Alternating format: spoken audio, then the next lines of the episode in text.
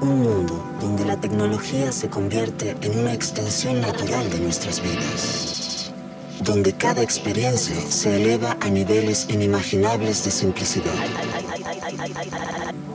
Un mundo donde los límites se desdibujan y las ideas se hacen realidad con un solo toque. El mundo cambiará más en los próximos 10 años que en los últimos 100.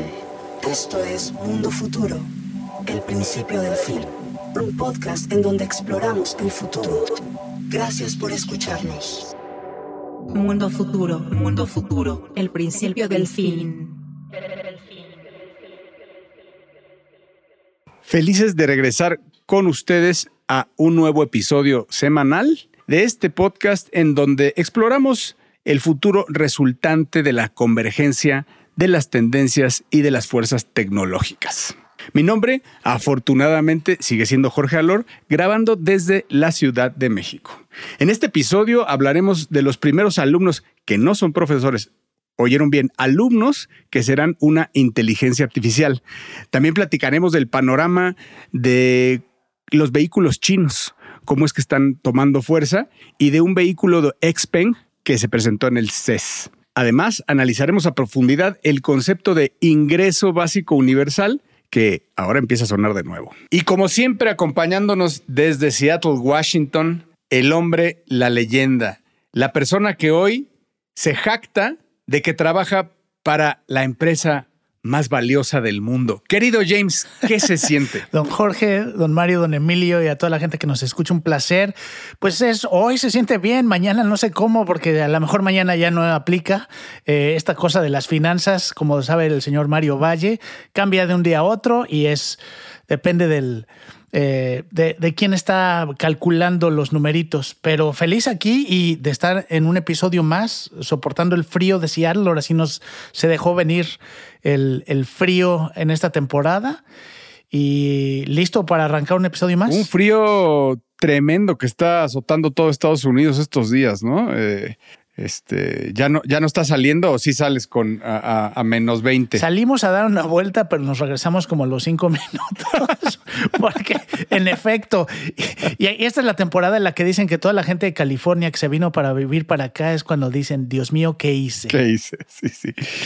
Y bueno, también, como siempre, acompañándonos desde la costa oeste, desde el sur de la costa oeste, el señor Mario Valle. ¿Cómo ves, querido Mayito, que Microsoft es la empresa más valiosa del mundo y además tenemos un representante aquí. ¿Cómo estás, querido Mario? ¿Qué pasó, mis carnales? ¿Cómo están? Muy contento de estar en otro episodio más de Mundo Futuro. Mil gracias por acompañarnos a todos y todos los que nos escuchan. Así es, efectivamente, como bien dice James, lo que hoy está arriba, mañana puede estar abajo o por lo menos no tan arriba, ¿no? Hay que recordar muy rápidamente que sí, esto fue noticia, pero luego este número y este cálculo se, se, se, se malentiende porque no es más que simplemente la multiplicación del valor de la acción y hay que recordar que el valor de la acción depende simplemente de la opinión del mercado, no necesariamente de las ventas ni de cuánto tiempo eh, eh, o cuánto dinero tienes en el banco, etcétera. Es simplemente cuánto vale cada acción multiplicada por el número de acciones disponibles. Esa es la misma razón por la cual la gente dice, oye, ¿cuánta lana tiene Elon Musk? Sí, claro que tiene un chingo de lana, pero muchísima lana de la que tiene está en papel ¿Por qué está en papel? Pues porque es dueño de acciones de Tesla. Y si la acción de Tesla sube, en papel este güey es multibillonario, ¿no? Pero no quiere decir que tenga multibillones de dólares en el banco. A lo mejor tiene cientos de millones de dólares en el banco, sin duda. Pero no quiere decir que tenga todo el dinero del mundo y que esté nadando en billetes. Eso es lo mismo que pasa con este, esta noticia y esta carrera para mí un poco absurda entre Apple, Microsoft, este, últimamente el incremento impresionante que ha tenido Nvidia en su valor bursátil. Es simplemente un reflejo, como dice Jaime, de los numeritos, del precio y la opinión del mercado. A mí lo que me parece increíble es que estos dos orígenes, Jobs y Gates, sigan disputándose el primero y el segundo lugar después de lo que pasó, después de lo, lo que pasaron en esos históricos momentos cuando jóvenes en la sala de Steve Jobs, en, en el keynote de Apple, en, la- en las oficinas de Xerox, ¿no? Y que, y que hoy, en, en, en pleno 2024, la empresa 1 y la 2 sean e- ellos dos que compitieron tanto tiempo en los 70 me parece increíble, ¿no? Y que a pesar de los Jeff Sí. Bezos y los Elon Musk y todo lo y, lo- y- y los chinos y los Alibabas, es- ellos sigan siendo las empresas uno y dos y sigan teniendo esta rivalidad hoy ya con uno difunto, pero me, parece, me parece increíble que, que- la, que la historia esté viva, ¿no? Y al mismo tiempo es curioso cómo justamente esta tendencia a simbolizar estas cosas que no le quito símbolo y por, y por supuesto no le quito mérito ni a Jobs ni a Bill Gates, pero lo cierto es que quien llevó tanto a Apple a la cima como a Microsoft a la cima en términos de su valor bursátil fue respectivamente el señor Tim Gallo, Tim Cook y el señor Satya Nutella, digo Satya Nadella. Este, y pues tú inmediatamente no, no te imaginas a Tim Cook y Satya Nadella con la misma rivalidad pasional con la que evidentemente todo el mundo tiene en el subconsciente ya mental mediático a la figura que tienen de Bill Gates y de, y de Steve Jobs. Yo creo que Steve Jobs tuvo mucho que ver con el tema del iPhone, por supuesto, pero si alguien no tuvo mucho que ver con dónde está Microsoft ahora desde el punto de vista estratégico, ese fue, ese fue Bill Gates. Y mucho menos Steve Ballmer, ¿no? Que también se leyó que justamente por este brinco que dieron las acciones, el señor Steve Ballmer creo que triplicó su fortuna, una cosa así. Ahora, no, no quiero dejar de, de- de mencionar el valor histórico que tiene en Apple Bill Gates. ¿No? O sea que, También. que no, no, no estaría pasando, no tendría el valor y no hubiera llegado donde ha llegado sin él, ¿no? Y que el señor siga, siga activo y que lo escuchamos en su último podcast, que lo recomendaremos al final, eh, hablando con Sam Altman, definiendo el, el modelo del futuro eh, con el AI. Y, y dicho sea de paso, este valor de Microsoft que dio este, este, este, este paso que dio hacia convertirse en la empresa más valiosa del mundo, pues en gran parte lo hizo por, por el tema de OpenAI y, y ChatGPT. Entonces, eh, el señor, la verdad es que yo soy fan, yo soy de la iglesia de Jobs, pero no, no puedo dejar de, de admirar muchísimo, muchísimo también a Bill Gates. Pero fíjate algo súper interesante, al mismo tiempo que supuestamente pierde la corona a Apple, aunque sea momentáneamente en valor, acaban de anunciar también que es el número uno en venta de teléfonos. Lo cual, considerando la cantidad de competidores que sí, tiene sí, con Android, es impresionante. Además, el nivel de precio, ¿no? El precio que maneja. Entonces, habla muy bien de, de, de la percepción que existe en todo el mundo de la calidad de sus productos. Y de la efectividad de los meses sin intereses. Exactamente. Pues es a mí que a mí me toca de nuevo darles las gracias. Seguimos muy contentos. Ahora, antes de comenzar la grabación, estábamos viendo con el gran Emilio Miller, productor de este ejercicio auditivo, los números que con su escucha nos hacen favor de regalar. Estamos bien, bien agradecidos e impresionados. Yo sigo muy impresionado de la gente y de la cantidad de gente que nos sigue escuchando y que nos escuchó durante diciembre, que no estuvimos, ¿no? La verdad es que nos fuimos un poco, desaparecimos durante las fiestas y de todas maneras hubo downloads, así que les agradecemos muchísimo y a mí me toca siempre volver a solicitarle que nos eche un review, que nos dé un review de cinco estrellas si le parece que lo merecemos y que nos recomiende muchísimo con su tío, con su tía, con su abuelito, con el compañero o compañera de la oficina ahora que ya regresó. Ayúdenos a que cada vez más personas escuche este nuevo episodio de su podcast favorito de tendencias y tecnología. Bienvenidos a Mundo Futuro. Estás escuchando Mundo Futuro, el principio del fin. Un podcast en donde exploramos el futuro. Gracias por escucharnos. Mundo futuro, mundo futuro, el principio del fin, del del fin. Y bueno, para arrancar este episodio, quería platicar con ustedes. Es un tema que hemos tratado ya bastante alrededor de la inteligencia artificial y la educación, pero con esta nota que salió hace un par de semanas, me parece, me cambió totalmente la manera en que estaba yo percibiendo esta relación. Y es que anunció la Universidad de Ferris State, es una universidad de Michigan aquí en Estados Unidos, que en este semestre que arranca va a recibir a dos nuevos estudiantes. Los estudiantes son Anne y Fry. La diferencia que tienen estos estudiantes con el resto es que cada uno son inteligencias artificiales. Y eh, me llamó mucho la atención porque siempre que platicamos sobre inteligencia artificial hablamos sobre el rol de la educación, ¿no? Cómo la inteligencia artificial va a ayudar a los estudiantes. Y en este caso, lo que está haciendo esta universidad a través de su departamento de computación e inteligencia artificial, que por cierto recibe buenos fondos del Departamento de Defensa de Estados Unidos. Bueno, la Universidad de en Michigan lo que está buscando hacer es entender cómo funciona eh, todo su proceso de académico y de esta manera lo que están haciendo es generando estas inteligencias artificiales, las están educando de alguna manera usando prompts de las experiencias de alumnos nuevos en la universidad. Entonces han entrevistado a muchos alumnos nuevos que les platican sus experiencias, ¿no? La, la ansiedad que tienen de ser nuevos alumnos, todo cómo llegan a la universidad. Y con esa información van a aceptar dentro de la universidad, entre comillas, a, a Anne y a Fry y les están dando la opción de que estas, la, cada una de las inteligencias artificiales escoja las clases que quiere tomar ¿no? No les están dictando nada. Entonces, hoy en día no sabemos a qué se van a dedicar o en qué se van a especializar. Van a empezar con clases normales, como todos los alumnos, clases genéricas, y se les está entregando pues, todo el material. Una vez que escojan las clases, este, se les va a entregar el material que el resto de los alumnos va a aprender. Van a asistir a las clases, van a escuchar las lecturas, van a poner, dependiendo de las clases que tomen, en esos salones aparatos para que puedan este, grabar las, este, las sesiones, interactuar durante las sesiones y hasta bocinas para que puedan responder como si fueran un alumno más.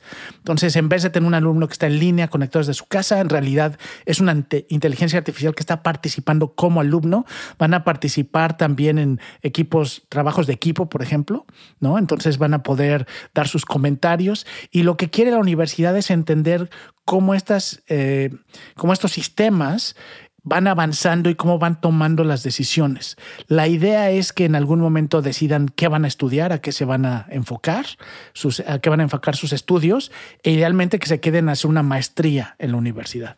Entonces no sé qué opinen ustedes, pero me encantó a mí esa como vuelta completa a la tortilla de eh, cómo vemos AI como alumnos, no como maestros. No como maestros. A mí me, me, me impresiona tremendamente lo que estás compartiendo, James, y sobre todo me viene a la cabeza, ¿te acuerdas que es un libro que tú también leíste, que también fue uno de los que recomendamos en una de las inaugurales secciones de recomendaciones? Y fue este libro de las historias de ciencia ficción que se llama AI 2041, el libro, y es una colección de historias, pero basadas en avances reales de, inteligencia artificial, ¿no? Y, y, bueno, para quien quiera saber más, ahí está el episodio donde hablamos más del libro, pero me acordé muchísimo de el capítulo o de la historia, James, que habla de los maestros o tutores que son de inteligencia artificial y que acompañan durante literalmente toda la vida desde que son niños a estudiantes y que terminan asesorándolos y platicando con ellos cuando están en la universidad, etcétera. Es bien curioso que esto sea ahora al revés un poco, ¿no? Hoy estoy viendo a Ferris State y lo, que tiene de laboratorios, o sea, pues es, la, es el líder en, educación sobre inteligencia artificial en Estados Unidos. Y estaba viendo que tienen un Deepfake Lab, un eh, AI Social Engineering Lab un Autonomous Vehicle Racing y varios proyectos están corriendo con los APIs eh, de GPT. Además de usar, eh, tienen también workshops de AI para la seguridad y la, ciberseguridad en el espacio y satélites. O sea, sí lo están haciendo, se la tomaron en serio, en serio. Lo único que me llama la atención ahí, y puede ser por la, la ciberseguridad, eh, querido James, es que el programa del que hablas está totalmente, totalmente respaldado por el US Department of Defense, por el Departamento de Defensa, la, la Agencia de Seguridad Nacional y Homeland Security, así como de Amazon Web Services.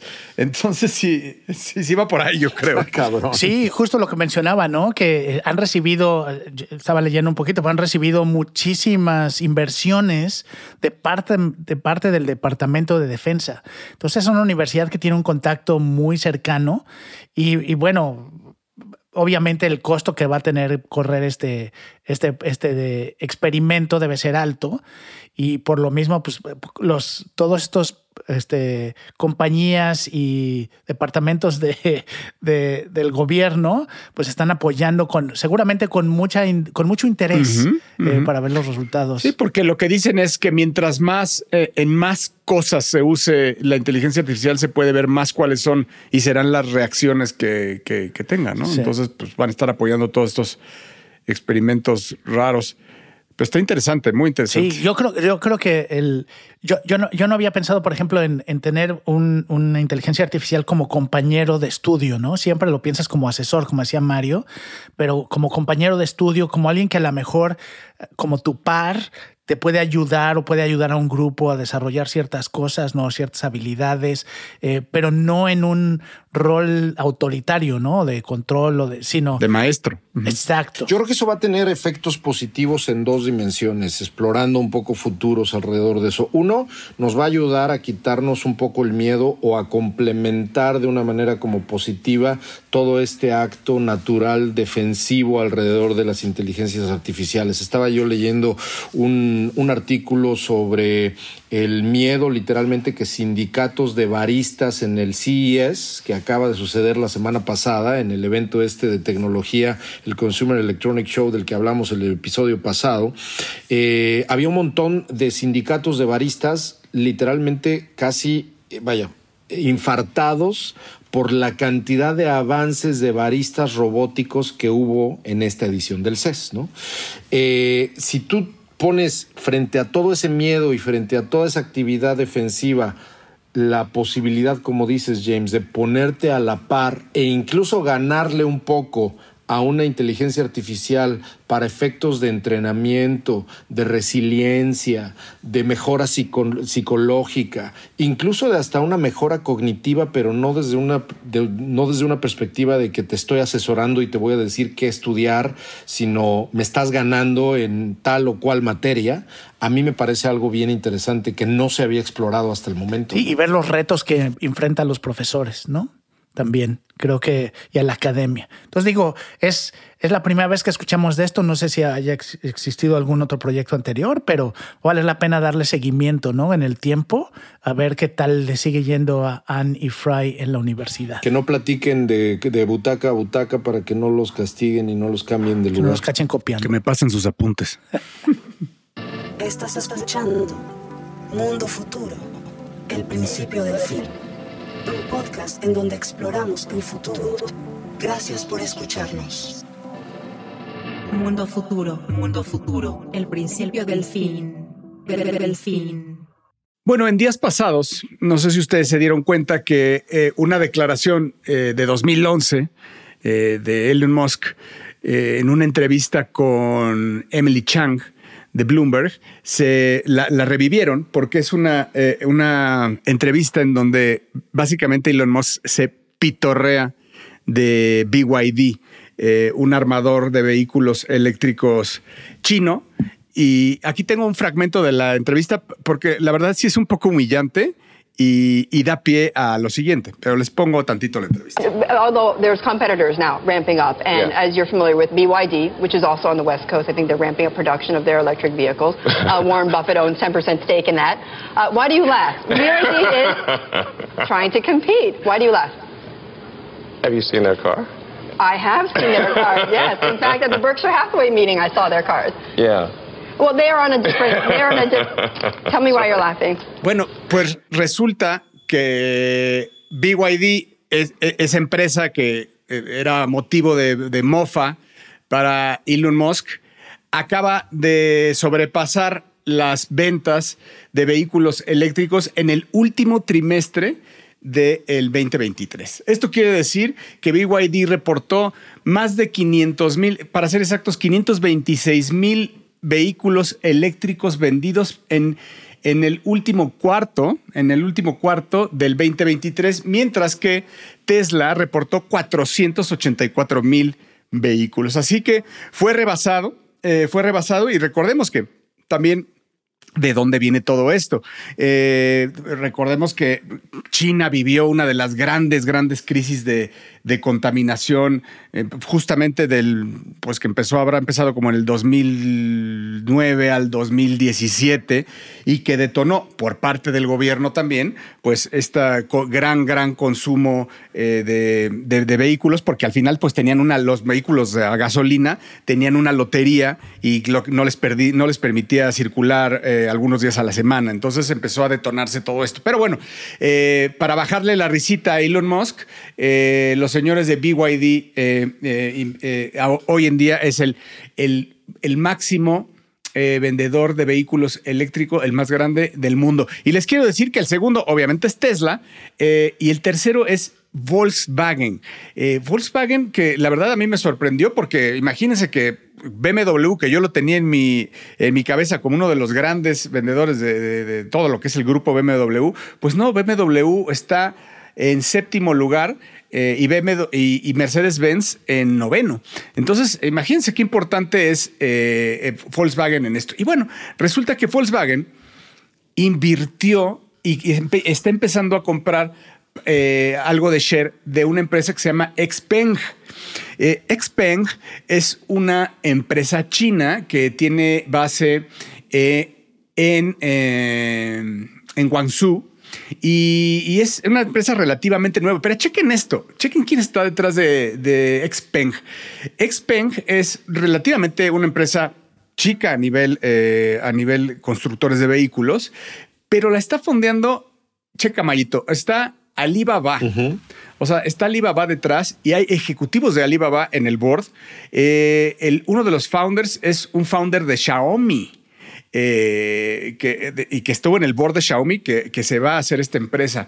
Eh, por parte de Estados Unidos, lo está fundeando Sequoia Capital, eh, China, y ahora bueno, entre otros muchos, les quiero decir nada más los, los, los, los, importantes. Foxconn está detrás. Imagínense, Foxconn, para los que nos recuerden, hemos hablado de esta empresa que, pues, imagínense, es, es, un, es un gigante que ha, es un gigante eh, manufacturero en China, estando en China, que él, ellos han hecho desde el PlayStation, el GameCube, el Xbox, ha hecho cosas de, de Cisco, obviamente hacen pues este es conocido por haber hecho desde el BlackBerry y hoy en día el iPhone, ¿no? Es todos los problemas que uso eh, eh, han sido del iPhone, el mayor productor de iPhone, de, maquila de iPhone en el mundo, eh, así como muchas otras. Foxconn está invirtiendo en esto y lo que ya me llamó mucho la atención es que Sequoia Capital China, Qatar Investment Authority y fondos de Abu Dhabi están invirtiendo en esto.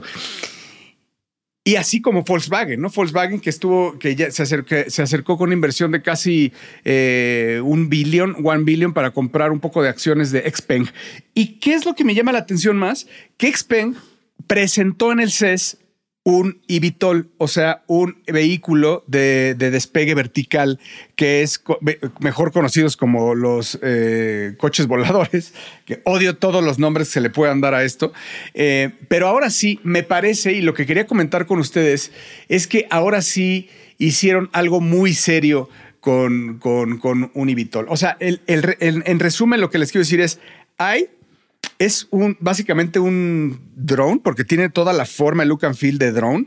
Precioso, la verdad es que tiene una línea increíble, parece como un Lamborghini. Eh, y por dentro es un Tesla, literal. O sea, hay un review de, de una persona que se mete, este, solo hay pantallas, Solo hay, como de Tesla, una pantalla frente del, del, piloto, una del copiloto y una central, touchscreen, en donde le pone destino. Obviamente los, los destinos ya están eh, precargados, porque pues también tiene que tener, no es de que, oye, quiero ir a, así como si fuera un Google Maps, sino precargado, y, y, y, y pone despegar ahora. O sea, todo intuitivo. Eh, la gente se sube, le aprietas dos botones y se va. Y lo que más me le llamó la atención, que este vehículo lo van a, lo están sacando ya a la preventa para entregarlo el próximo año y que va a venir, porque seguramente ustedes lo vieron porque se hizo famoso y muy viral, junto con un como Cybertruck de seis llantas, eh, de seis ruedas, eh, increíble. O sea, les, les recomiendo que vean el, el video. eh, porque yo es difícil de describir en un podcast, pero este Cybertruck, o sea, de verdad se ve, el Cybertruck de Tesla se ve como un perro de tres Marías comparado con este Cybertruck, que además se ve como están en una, como en una nieve, ¿no? Como en una Antártida, o eh, bueno, como así, como en una nieve y, y- se ve como de atrás de la cajuela sacan el, el, el eVTOL, que es chiquito para dos personas, se despliega porque además se des- despliega las hélices, tac, tac, tac, las personas se bajan, se suben y se van en el eVTOL en este, en este paisaje nevado. Eh, a ver, un- una imagen total y absolutamente futurista, increíble que lo pueden ver en cualquier video de Xpeng. Eh, pónganle ahí Xpeng, eh, eh, eh, pónganle Xpeng y CES y van a ver el video de este, de este como no sé cómo decirle, como Cybertruck eh, de, de, de Xpeng, de seis ruedas.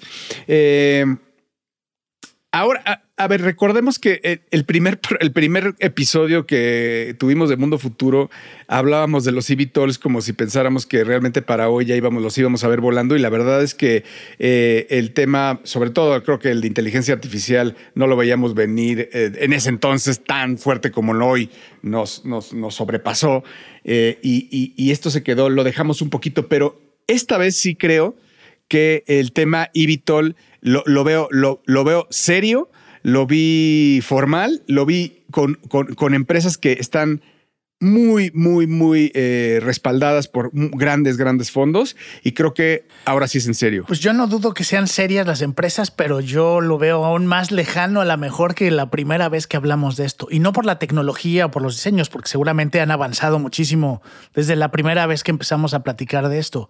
Pero eh, los costos, el uso y cómo está la economía global el día de hoy, yo creo que eso está, va a detener mucho avance en, ese tipo de nuevas como categorías ¿no? de negocios. O sea, lo que te puede llegar a costar un aparato de esos, eh, creo que cuando lo platicamos hablábamos de más bien como servicios. ¿no? no era tanto que tú te fueras a comprar uno a menos, a menos que seas multimillonario, pero a lo mejor había una flotilla, alguien ponía un negocio de flotilla y transporte.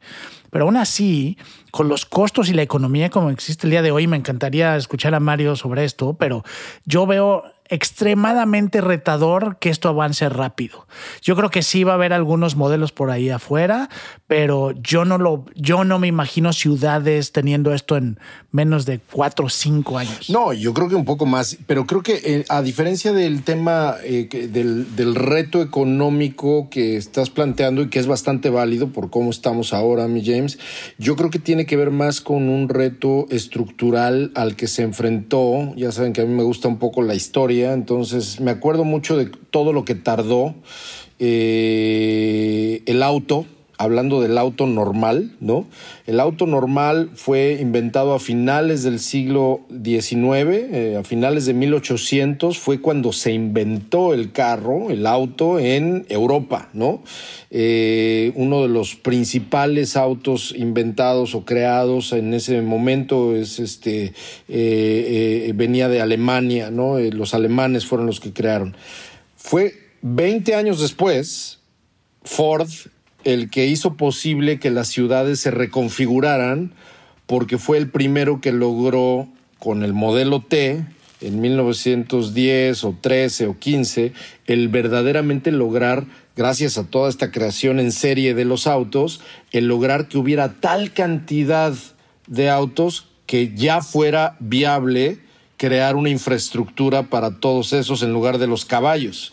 Entonces, la infraestructura de las ciudades o la infraestructura incluso de seguridad que no existe todavía para todos estos va a tomar por lo menos una década más, por lo menos. Esa infraestructura que ellos están planteando no está sobre la infraestructura automovilística. Creo que malamente le han dicho flying car, porque hoy, bueno, por lo menos Xpeng está, está pensando, James, en hacer, a ver, ahí te va lo, mi interpretación, un helicóptero de 136 mil dólares, que es lo que cuesta el Xpeng X2, X2 se llama el modelo. Entonces, ahí sí podría haber otro tipo de industria que se geste alrededor de taxis aéreos, alrededor de empresas llevando ejecutivos, algo así, porque ahí sí, se, sí es un tema que podría ser más seguro y mucho más económico, pero sobre la industria de los, déjame decirle, del, de los helicópteros, ¿no? O sea, del, Del transporte aéreo, del mini transporte aéreo, ¿no? del transporte aéreo, así es.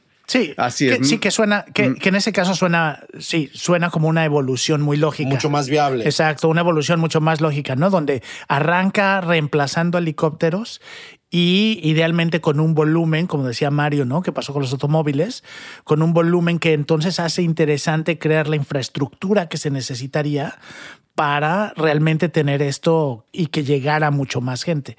Mira, yo lo veo porque ahora que estaba viendo datos sobre los autos eléctricos y cómo no han, no han arrancado, ¿no? O sea, a final de cuentas, la infraestructura que necesitas simplemente para cargar autos eléctricos en carreteras, en países como Estados Unidos, no está pasando.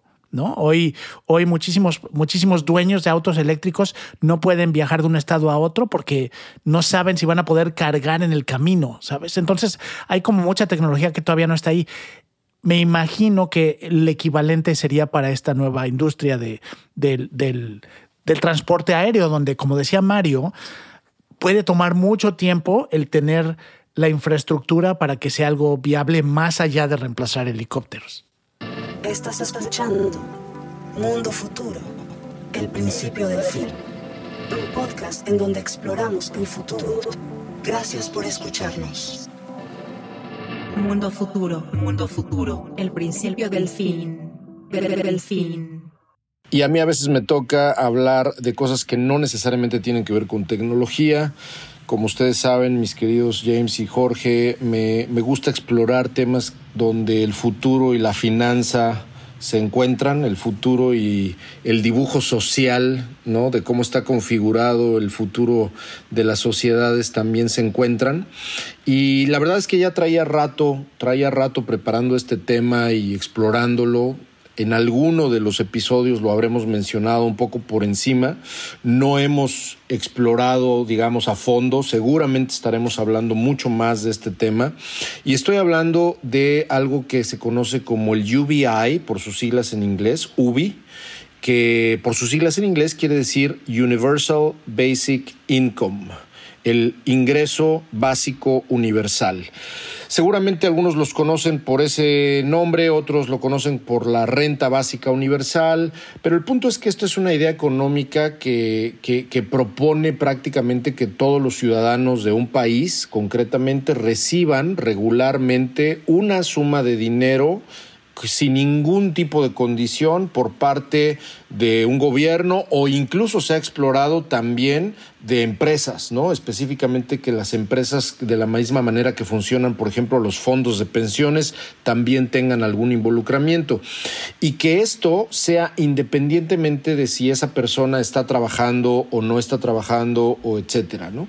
Esta es una idea que si le rascamos, a mí que también me, gusta mucho la, la, este, la lectura de hace muchos, muchos años, seguramente ustedes se acordarán de cuando nos enseñaron en la secundaria o en la prepa al famoso Tomás Moro, ¿no? Thomas More con su obra este, de los 1700 y cachito llamada Utopía, ¿no? La utopía de Tomás Moro explora filosóficamente esta posibilidad, ¿no? No necesariamente refiriéndose al ingreso básico universal, pero sí refiriéndose a un mundo utópico donde todo el mundo está atendido y que tiene una, una capacidad económica, eh, valga la redundancia, básica, ¿no? Eh, ¿Por qué se llama básica? Porque efectivamente la cantidad que se estaría destinando a cubrir eh, las necesidades de las personas que habitan el 100% del país, pues están destinadas simplemente a darles de comer, darles una vivienda, permitirles una, una educación asegurada hasta un nivel, digamos, mínimo, es decir, asegurar un bienestar que de acuerdo a la filosofía detrás de los proponentes eh, de, del UBI o del Universal Basic Income, que les permita estar pensando en cosas mucho más allá que simplemente qué van a comer y cómo van a sacar la quincena. ¿no? Eh, no confundir con actos de populismo baratos y completamente tramposos que hemos visto en América Latina y en países como México por parte de gobiernos, ¿no? No vamos a hablar ni extendernos en el tema, pero esto no tiene que ver con ese tipo de programas entre comillas, sociales que lo único que están haciendo es comprar votos. Aquí estamos hablando que los objetivos del ingreso básico universal es la reducción drástica de la pobreza y de la desigualdad, por lo menos de la desigualdad de las clases donde está la clase más baja o de la pobreza extrema y la clase media, porque definitivamente un ingreso básico universal no va a permitir que seamos iguales a los millonarios o al 1%, pero un ingreso básico universal sí puede nivelar y equilibrar, eh, digamos, la base de la pirámide, ¿no? ¿Esto qué permitiría? Pues estábamos, estábamos este, platicando en alguno de los momentos en donde mencionamos el ingreso básico este, eh, eh, universal, en algún momento platicamos justamente del estímulo a la economía que podía dar, ¿no? En el sentido de que si alguien está ya no preocupado por qué va a comer o dónde vivir, si tiene un ingreso básico universal, imagínense por lo menos en teoría lo que podría suceder en términos de productividad, de innovación, de creatividad y esto evidentemente es capital social que de una u otra manera produce eh, Producto Interno Bruto, ¿no? Al final del día puede producir un, un ingreso. Pero aquí es donde viene la parte interesante, el, creciente eh, avance tecnológico de inteligencia artificial, de automatización, de cambios de shock en el mercado laboral, de amenaza contra justamente un montón de empleos, van a acelerar que nos vayamos tomando en serio este concepto de Universal Basic Income porque millones y millones y millones de personas están hoy más amenazadas que ayer por la inteligencia artificial con su trabajo. Para, para muestra el botón que di hace un rato de mencionar a los baristas que en el CES en Las Vegas estaban histéricos diciendo cómo que están aquí promoviendo a dos o tres robots que lo que hacen es servir café o servir tragos, ¿no? Eh, ¿Cómo se implementaría un ingreso básico universal? Sin extenderme muchísimo, ha habido bastantes ejercicios. Un experimento, por ejemplo, en Finlandia que sucedió entre 2017 y 2018 fue muy sonado, donde 2.000 desempleados recibieron, fíjense nada más, caguémonos, 560 euros mensuales. 2.000 personas completamente desempleadas recibieron 560 euros mensuales y los resultados, según este estudio, mejoraron en su salud, mejoraron en el bienestar psicológico de los participantes, pero no tuvo ningún o un gran impacto en qué tan rápido podían conseguir trabajo estas personas. Sin extenderme, ha habido experimentos en Canadá, algunos experimentos en Alaska, en Estados Unidos, España también anunció Cuba es un experimento que lleva 50 años, ¿no? ¿Y cuál ha sido el resultado, no? El resultado específicamente a nivel economía es que ha colapsado no nada más la innovación, sino la productividad, ¿no? Porque ha salido, ha salido muy caro, ¿no? Que ese es uno de los grandes problemas o de los grandes desafíos y el debate principal alrededor del ingreso básico universal tiene que ver efectivamente con, uno, ¿cuánto cuesta? Cuál sería el costo y la financiación y qué impacto, por ejemplo, inflacionario tendría, ¿no? Que, que, que, que, la producción de dinero nomás para dárselo. Es lo mismo que pasó, recordemos qué pasó en el 2020, en la pandemia, en todos lados del mundo, menos en México y en otros lugares de Latinoamérica.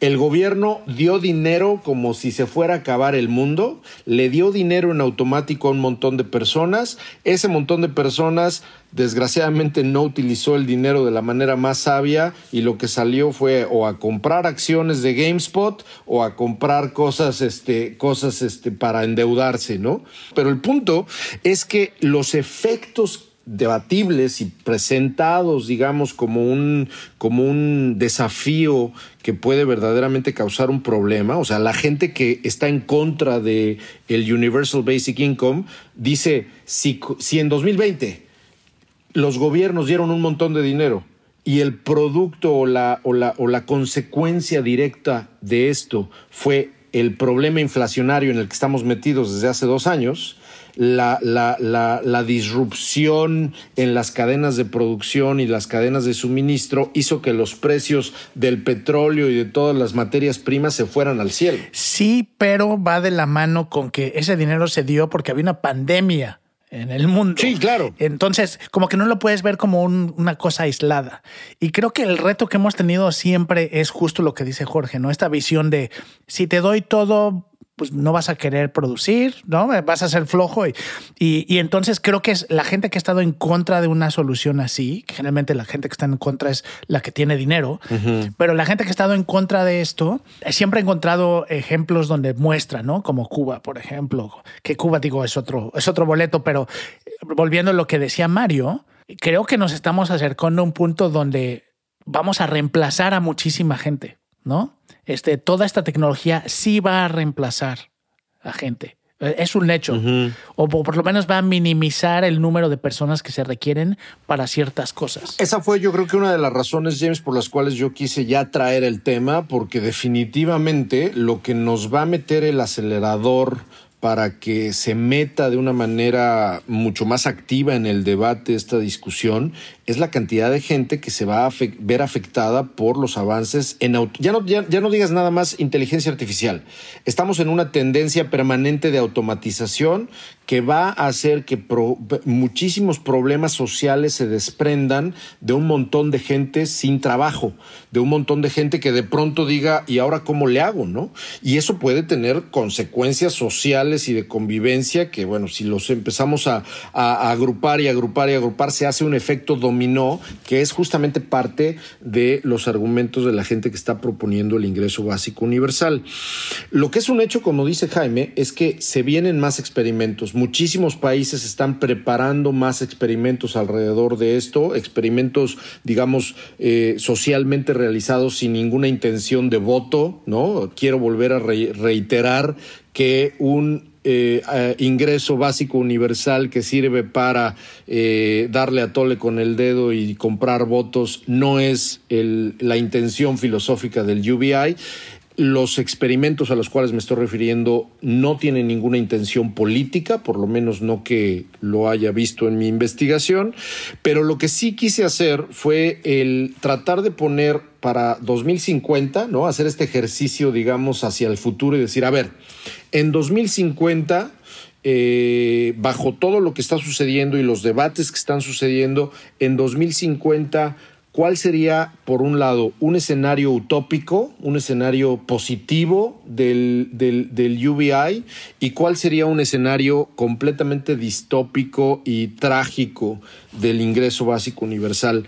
Y, digo, creo que vinieron, me vinieron a la mente, no, no lo estructuré ni mucho menos, pero me vinieron a la mente tres factores, por lo menos en el, en el caso del, del escenario utópico. Uno de ellos como lo estaba diciendo hace un ratito, si la gente no está preocupándose por qué comer, si la gente no está preocupando por que no tiene un trabajo y recibe un ingreso básico, hay una liberación mental, creativa, que puede verdaderamente convertirse desde el lado positivo en un motor de la economía, en un fomento a la creatividad, al desarrollo, a la innovación, al emprendimiento, etcétera, ¿no? Y eso creo que puede ser algo interesante. Por otro lado, por supuesto que puede haber un ingreso positivo o un efecto positivo, perdón, en, la disminución de la pobreza, aunque hay que recordar que no vamos mal, ¿no? Es debatible siempre este tema, pero es un hecho con números y podemos hablar en otro momento del tema, pero hay muchísimos libros que demuestran y muestran con datos duros que el mundo va en buen camino para disminuir y disminuir y disminuir la pobreza. Pero en el escenario distópico, en el escenario no tan positivo, el efecto inflacionario que esto podría tener, la, la, inyección constante de dinero en la economía, puede causar niveles de hiperinflación que no hemos visto en el mundo desde los años 70 el valor del dinero se degradaría tremendamente y podemos incluso llegar a un momento en el que ni siquiera el ingreso básico universal sea suficiente para salir de las necesidades básicas, ¿no? Y creo que valdría la pena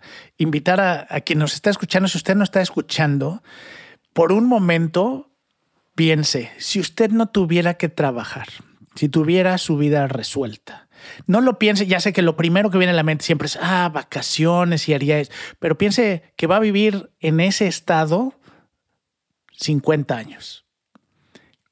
¿Cómo define su vida? ¿No? ¿Qué, ¿Qué va a ser de su vida? Entonces, siempre uno piensa en las cosas básicas que uno quisiera hacer en su tiempo libre, pero cuando el tiempo libre es todo el tiempo, le invito a que, a que se imagine cómo sería su vida en ese estado. Es un ejercicio, es, este que acabas de invitar, James, es un ejercicio súper eh, confrontante porque por un lado estamos como eh, el chip que tenemos todavía en la mente, ¿no? Y en el impulso laboral y en el impulso de lo que significa ser humano y triunfar en la vida y el éxito y el desarrollo personal, se trata con perseguir la chingada chuleta todos los días, ¿no? ¿Qué pasa si la chuleta está, es parte del juego, ¿no? Que creo que eso es lo más interesante de, de, todo ese ejercicio mental que estamos haciendo, ¿no? Y de todas estas, eh, que si llegáramos a un momento así, pues redefine lo que es estar vivo, redefine lo que es, como decía Mario, el éxito. No sé si la palabra éxito existiría, ¿no? Porque a lo mejor estaríamos hablando más de un, un tema de felicidad. Y, y al final, como, como, como mencionaba, ¿no? Cuando usted que nos escucha piense, es más allá de las vacaciones, ¿no? Porque siempre la gente piensa viajar, leería libros y...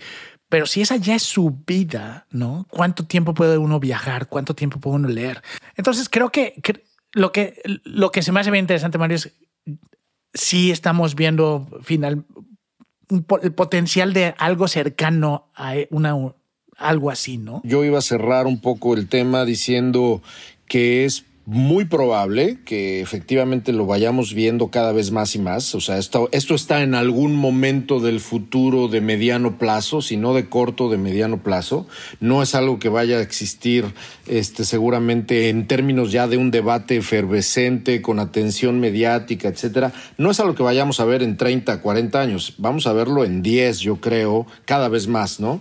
Pero justamente lo que iba yo a decir es la cantidad de psicópatas que el Universal Basic Income podría producir justamente porque ya no te tienes que preocupar por qué comer, ni dónde vivir, ni vaya, no vas a tener un ingreso que te permita a lo mejor hacer inversiones o comprar unas casas o etcétera. No, no estamos hablando de un ingreso que te permita tener este lujos, pero sí estamos hablando de un ingreso que te quita completamente cualquier preocupación de supervivencia la naturaleza humana que no está preocupada por la supervivencia está con, confirmado por la ciencia que empieza a tener un efecto contrario y violento. Yo creo que la naturaleza humana no está hecha para soportar algo tan benéfico. Tal cual, tal cual.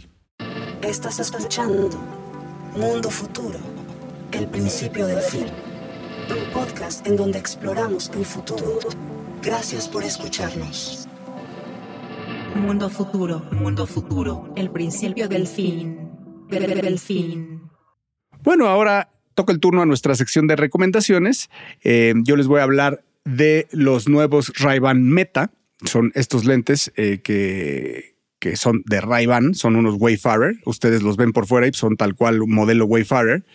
Eh, pero eh, traen el mecanismo de meta. ¿Qué es lo que hacen estos lentes? Eh, muy discretos, porque pues por fuera los ven como un lente convencional, pero estos lentes pueden hacer live streaming con las cámaras, tienen cámara de foto y de video, con los cuales puedes hacer live streaming, puedes tomar captura de fotos y obviamente videos, puedes escuchar tu música favorita porque tienen pues unos headphones que se conectan vía hueso, como le llaman bone conductor, y tienen la verdad que muy buen sonido.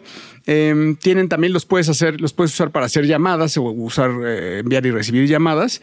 Y creo que lo importante es que tienen el Meta AI que, bueno, pues tú responden a que tú le digas, hey Meta, eh, ¿qué es esto? Y si ve un cuadro, te dice, eh, toma una foto y te dice, es un cuadro de Picasso. Y le puedes decir, oh, hey Meta, ¿me puedes traducir esto? Y entonces toma una foto a un menú chino y te dice eh, qué dice perfectamente, ¿no? te puede decir, oye Meta, ¿y con qué puedo ponerme esta camisa y te dice esa camisa queda bien con pantalones azules, negros, etcétera. Tienes un asistente de AI de Meta eh, con al simple órdenes de tu voz. Estos lentes yo tengo, yo tuve la, la primera y la segunda generación. Eh, la única diferencia, pues, son la resolución de las cámaras y el AI integrado. Pero bueno, a mí me parece que es una buena recomendación. Eh, value for money creo que el, que el gastarte 300 dólares en estos lentes vale, vale mucho la pena. ya sea la primera generación vale la pena también y la segunda pues lo vale más. Y bueno, yo le hago una recomendación muy rápida. Si usted se siente a gusto escuchando podcast en inglés, le voy a recomendar uno que se llama Plain English. Ya lo hemos mencionado aquí alguna vez. Es de Derek Thompson, eh, que ha escrito varios libros muy interesantes. Eh, analiza de todo, tendencias sobre todo. Pero hay un, hay un episodio en particular que acaba de salir donde invitó a Oliver Burkman y hablan sobre este énfasis que tenemos en, el, en enfocarnos, en tratar de concentrarnos y que nadie nos interrumpa. Y ellos lo que hacen es hacer, presentar un caso de cómo esas interrupciones y el estar abierto al cambio eh, ayuda más a la productividad que estar 100% enfocado. Entonces los recomiendo mucho, vale mucho la pena. De nuevo, es en inglés, se llama Plain English con Derek Thompson.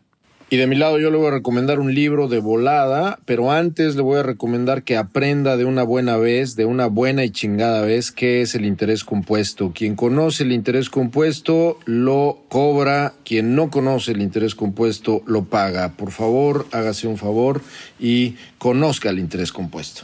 Pero el libro que le voy a recomendar es Gaming at the Edge. Gaming at the Edge ya tiene algunos años, lo leí hace tiempo, me quise dar a la tarea de recomendarlo porque este especialmente, este libro creo que le va a gustar a nuestras podescuchas mujeres eh, gamers. el libro es de la autora Adrienne Shaw, Adrienne Shaw como Bernard, ha de ser alguna descendiente de Bernard Shaw, pero Adrienne Shaw es eh, profesor asistente de estudios sobre medios de comunicación y producción en la Universidad de Temple. ¿De qué se trata Gaming at the Edge? Y el subtítulo de Gaming at the Edge es Sexuality and Gender at the Margins of Gaming Culture. Sexualidad y género en los márgenes de la cultura gamer. Es un libro sumamente interesante para quienes le gustan los libros un poco medio, no complicados, pero sí digamos como desde, un, como desde una perspectiva medio académica, pero que junta videojuegos, estudios de medios, etc. Este libro hace un estudio de género, un estudio de sexualidad, sobre el impacto que genera en hombres y mujeres el jugar videojuegos y cómo los juegos en línea o single player tienen una, un proceso bien interesante de reidentificación y de proyección para eh, temas que tienen que ver con género, temas que tienen que ver con raza, temas que tienen que ver con incluso hasta posturas filosóficas. Es un libro que explora de una manera muy, muy estructurada y muy bonita, creo yo, el, el cómo los videojuegos, por un lado, fueron durante mucho tiempo un aparato misógino tremendo de los medios de comunicación y cómo poco a poco se han ido suavizando y se han ido, digamos, pasando del otro lado para crear nuevas identidades y ayudar incluso a gente que se siente medio exógena en el mundo real, ayudarles dentro de un avatar o dentro del proceso de crear un avatar, ayudarles justamente a hacer las paces con temas de género, temas de sexualidad y temas de identidad. Es un libro interesante, Gaming at the Edge, Sexuality and Gender at the Margins of uh, gamer, Culture, Adrian Shaw. Y con esto llegamos al fin de este episodio de Mundo Futuro. Muchísimas gracias al señor productor Emilio Miller, que hace de este podcast posible. Eh, también quiero agradecer al señor Jaime Limón, que si usted lo quiere seguir en redes, él solamente lo encuentra en threads eh, y está en arroba Mr. Lemon. Si usted quiere seguir al señor Mario Valle, lo encuentran en Twitter, ahora ex, en la cuenta de arroba bilbeni y a un servidor, a mí me encuentran eh, arroba alor en Instagram y arroba el padrino en X. Muchísimas gracias por haber atendido este episodio. Los queremos mucho. Hasta la próxima. Imagina un mundo donde la tecnología se convierte en una extensión natural de nuestras vidas, donde cada experiencia se eleva a niveles inimaginables de simplicidad. Un mundo donde los límites se desdibujan y las ideas se hacen realidad con un solo toque. El mundo cambiará más en los próximos 10 años que en los últimos 100. Esto es Mundo Futuro, el principio del fin. Un podcast en donde exploramos el futuro. Gracias por escucharnos. Mundo Futuro, Mundo Futuro, el principio del fin.